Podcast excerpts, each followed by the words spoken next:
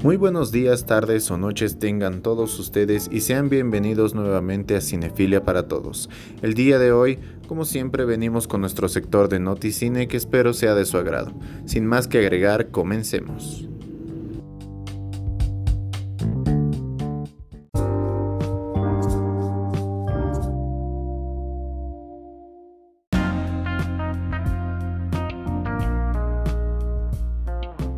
Con la primera noticia del día de hoy. Y es que vamos a meternos de lleno en el sector de los superhéroes nuevamente, pues les hablaré de Doctor Strange 2 y de que un actor clásico de Spider-Man quiere ser el villano en esta entrega.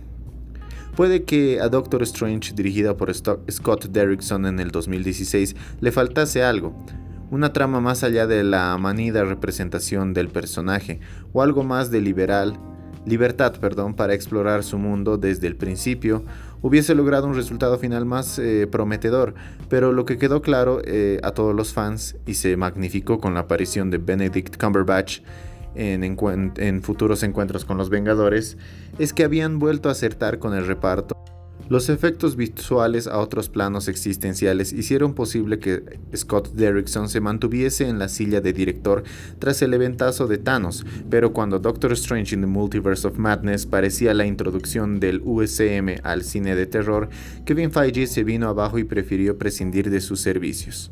Curiosamente, su sustituto fue el mismísimo Sam Raimi, un tipo con experiencia a la hora de colar cine de género entre las viñetas de enmascarados, como demostró en la genial Spider-Man 2 del 2004, con la magnífica y retorcida creación del Dr. Octopus. Por eso mismo los fans siguen confiando en un enfoque especialmente oscuro para el regreso del hechicero supremo, y hasta cuando se pregunta a gente de la casa, el tono esperado es tan retorcido como interesante. Me gustaría encarnar a Nightmare en Doctor Strange, confiesa en un encuentro online vía Cinema Blend el actor Christopher Daniel Burns, voz de Spider-Man en la mítica serie de los 90 y actor de doblaje de diferentes personajes del universo arácnido a lo largo de los años. Según él, es un personaje fascinante y creo que habría muchas voces en off y CGI por supuesto. No me contratarían, pero eso es lo que me gustaría hacer, oscuro, psicológico, es interesante y un personaje muy retorcido. Nightmare es el terrible regente de la dimensión del sueño y uno de los principales villanos de Doctor Strange y Ghost Rider. Creado por Stanley y Steve Ditko, lo cierto es que los rumores sobre su presencia en la película no han hecho más que tomar fuerza desde que se presentase una teoría en la que se le hacía responsable de la unión de las películas con la futura serie WandaVision. Pasemos del lado de Marvel a otra de las series, o películas mejor dicho, de ciencia ficción favoritas. Y es que Tron 3 con Jared Leto ya tiene director. Diez años después de Tron Legacy, la franquicia protagonizada por Jeff Bridges vuelve a ser noticia, ya que según avanza Deadline, se acaba de confirmar que habrá una tercera parte protagonizada por Jared Leto. Tron 3 además ya tiene director, será Garrett Davis quien se ponga detrás de las cámaras en la cinta de, ciencia ficción ambientada en el famoso universo cibernético.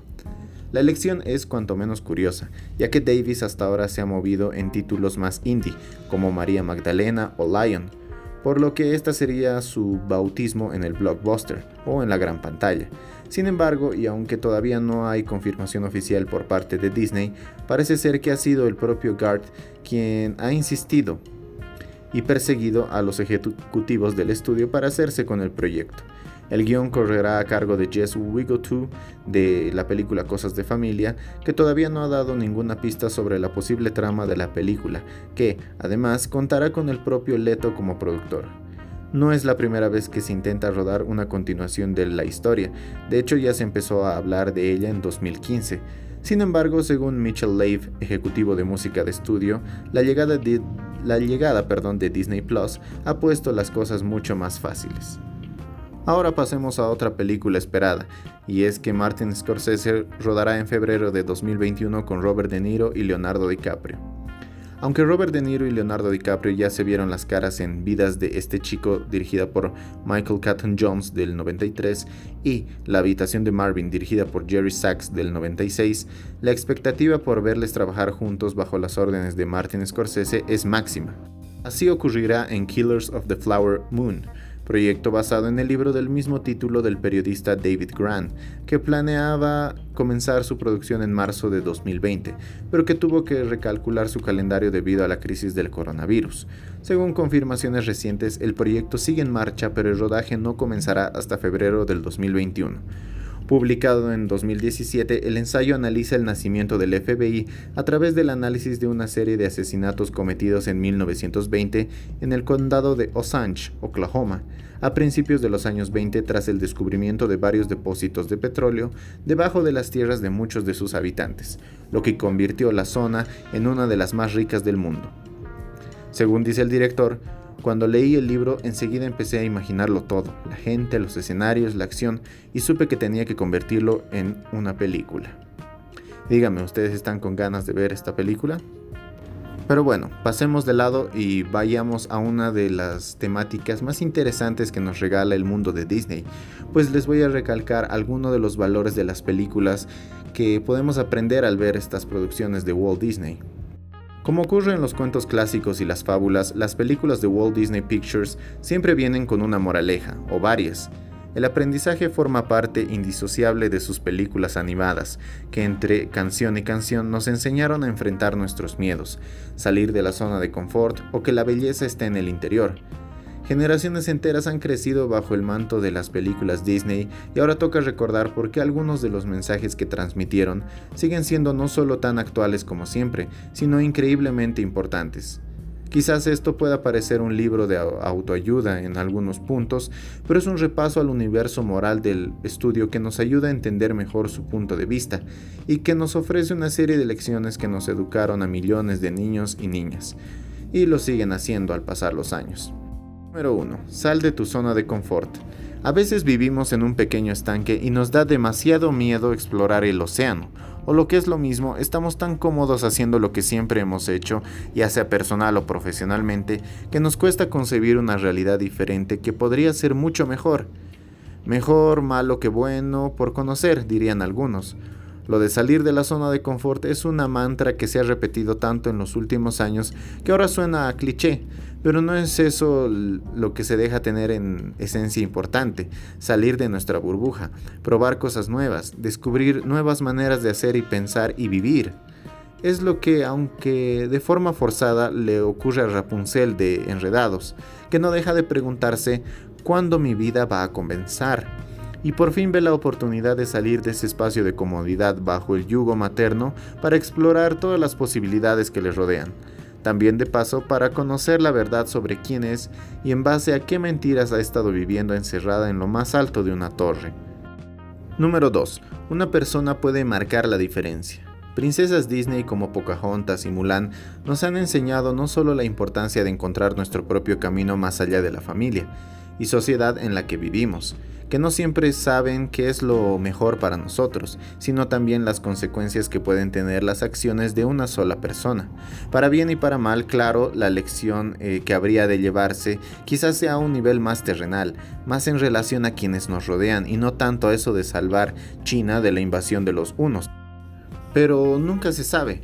Las heroínas más luchadoras del estudio nos demuestran que la valentía de una persona puede marcar la diferencia para muchas otras. Número 3. No reprimas quién eres. Ser uno mismo es quizás uno de los retos más difíciles a los que nos enfrentamos a lo largo de nuestra vida. Primero viene la gran pregunta, ¿quién soy?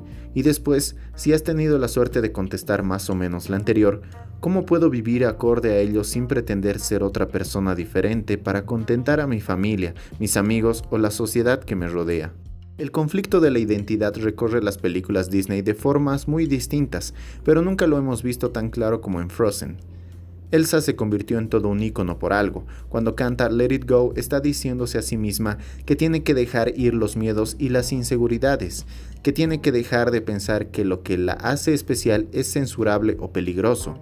Abrazar quienes somos puede tener consecuencias negativas al principio, pero a la larga lo agradeceremos. Para Elsa eso significa aprender a controlar sus poderes, pero para hacerlo primero debe aceptarlos.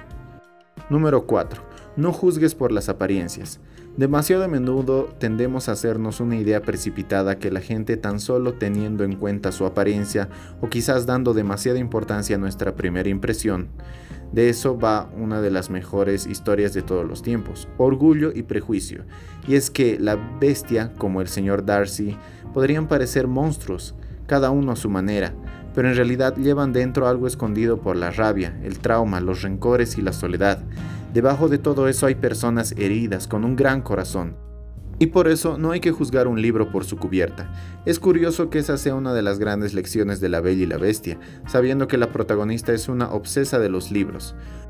Coincidencias aparte, es algo que también vemos en una película como Monsters Inc. de Pixar, en la que no todos los monstruos se cortan con el mismo patrón. Número 5. La familia es lo más importante y no siempre es sanguínea. ¿Es Lilo y Stitch una de las películas más infravaloradas de Disney? Sin duda que sí, y encima es una de las que nos da uno de los mensajes más bonitos e importantes de la lista, la importancia de la familia. Y no hablamos solo de la sanguínea, la tradicional, sino también de la familia que escoges, tus amigos, las personas que más quieres, o en el caso de la familia de Lilo, el recién llegado a la indígena azul Stitch, de ahí su frase más famosa, Ohana significa familia y familia significa que estaremos juntos para siempre. Número 6. El esfuerzo y la perseverancia te llevarán lejos. Bueno, el contexto socioeconómico e incluso geográfico de cada persona determina en la mayoría de casos las posiciones a las que puede aspirar y hace que algunos sueños sean prácticamente imposibles. Pero no es eso de lo que va esta lección. No va tanto de pensar en las posibilidades realistas, sino de entender que sea cual sea el objetivo, siempre requerirá esfuerzo y perseverancia. No esperar que las oportunidades llamen a tu puerta, sino, como Tiana en Tiana y el Sapo, trabajar duro para darle forma a sus sueños, que no, no necesariamente perdón, tienen que ser grandilocuentes. Pueden ir desde formar una vida tranquila y feliz en familia hasta ganar un Oscar. Cada uno marca sus propios límites y luego la vida ya dirá. Para la protagonista del filme, que se convirtió en la primera princesa Disney afroamericana, este sueño es abrir un restaurante, y no hay nada que pueda detenerla para conseguirlo, ni siquiera convertirse en un sapo. Número 7. Sé curioso, toma riesgos y vive aventuras. A ver, tampoco es cuestión de que caigan por un agujero o entren en un mundo mágico con personajes imaginarios. Pero el trasfondo de toda esta historia, escrita por Lewis Carroll, adaptada en Alicia en el País de las Maravillas y adaptada por Disney en 1951, va más allá de sus excentricidades. Perdón.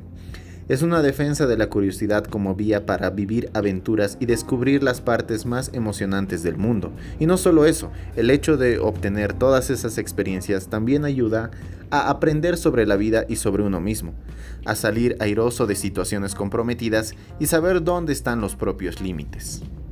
Número 8. Aquello que te avergüenza te llevará a lo más alto. Más de uno se mira al espejo cada día pensando en todo lo que está mal, en lo que le avergüenza, en lo que cambiaría si pudiese. Las inseguridades pueden ser una de nuestras peores enemigas. El inner saboteur, como lo llama RuPaul, saca a relucir todos nuestros miedos para hundirnos. Pero como aprendimos de Dumbo, aquellas cosas que te hicieron estar bajo te llevarán hacia arriba. Para el pequeño elefante aquellas cosas son sus inmensas orejas, que eran motivo de burla entre sus semejantes y luego le servirían para poder volar y ser especial. Cada uno tiene que encontrar aquello que le hace diferente y usarlo en su favor, abrazar lo que nos hace excepcionales, como Elsa en Frozen, y no tener miedo de dejar que nos definan. Número 9. Mentir siempre empeora las cosas. Si has vivido lo suficiente ya sabrás que mentir es algo habitual de todos los días, y también sabrás que esto siempre acaba mal. Las mentiras tienen las patas muy cortas, dice el dicho, ya sean esas mentiras piadosas o grandes bulos que acaban cayendo por su propio peso. Está claro que la honestidad es una cualidad necesaria, pero no siempre fácil de ejercer. Aunque quizás lo sería más si nos ocurriese como a Pinocho, a cada mentira le crece un poco más la nariz. Este cuento clásico que Disney popularizó en la película animada de 1940 era uno de esos que llevaba una moraleja clara para los espectadores más pequeños, pero estaríamos engañándonos a nosotros mismos si no entendiéramos que también es una advertencia para los adultos. Número 10. Nadie ni nada debería definir quiénes somos. Queremos pensar que somos almas libres en un mundo lleno de posibilidades, pero al final del día hay otros factores externos a nosotros que obstaculizan nuestro camino.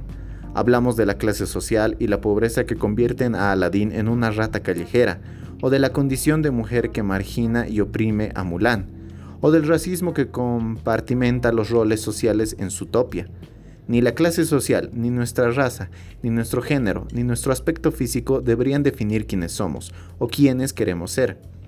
Lo hemos aprendido en muchas películas Disney, que se centran más en los valores abstractos a través de historias fantásticas que no en una reflexión real sobre estas barreras invisibles en nuestra sociedad, pero por su elección siguen siendo valiosas, aunque a veces parezca imposible liberarse de esos encasillamientos, vale la pena luchar por hacerlos. Número 11. La amabilidad es lo que mueve el mundo. Hoy día, los mensajes de princesas Disney, como Cenicienta o Blancanieves, nos pueden parecer algo pasados de moda. Sea amable aunque te traten como un despojo humano, no gracias. Esa pureza que se asocia a una feminidad idealizada quedó muy atrás en las películas del estudio, que a partir de los 90 nos trajo heroínas más complejas, y sin embargo tantos años después podemos reescribir esos mensajes y hacer que vuelvan a tener sentido en un nuevo contexto, en una época de constante confrontación. Sí, la amabilidad es un valor preciado, y no como actitud sumisa que impide los cambios, sino como vía para vivir una forma saludable con los que te rodean. Y quizás por eso lo volvimos a ver en Moana, cuando enfrentada contra un monstruo aterrador, la heroína escogió la concordia y encontró que debajo del villano había una criatura herida. Quizás tendríamos que reconciliarnos con la idea de la amabilidad. Y por último, número 12, vive y sé feliz. No podíamos acabar de otra manera este noticine. Hakuna Matata es una mantra que deberíamos repetirnos cada mañana. Es lo único que necesitamos, vivir y ser felices. No es fácil. El mundo sigue dándonos motivos para pensar que todo se irá a pique en cualquier momento. La incertidumbre ya es una constante en nuestro día a día y nuestras circunstancias personales, sean cuales sean, no siempre son las mejores. Y en ese contexto, esta lección de Timón y Pumba en El Rey León sigue siendo más importante. Sí, es reduccionista. Sí, es muy fantasiosa, pero también es un ideal al que necesitamos aspirar. Ser felices, pues ¿qué más se puede pedir?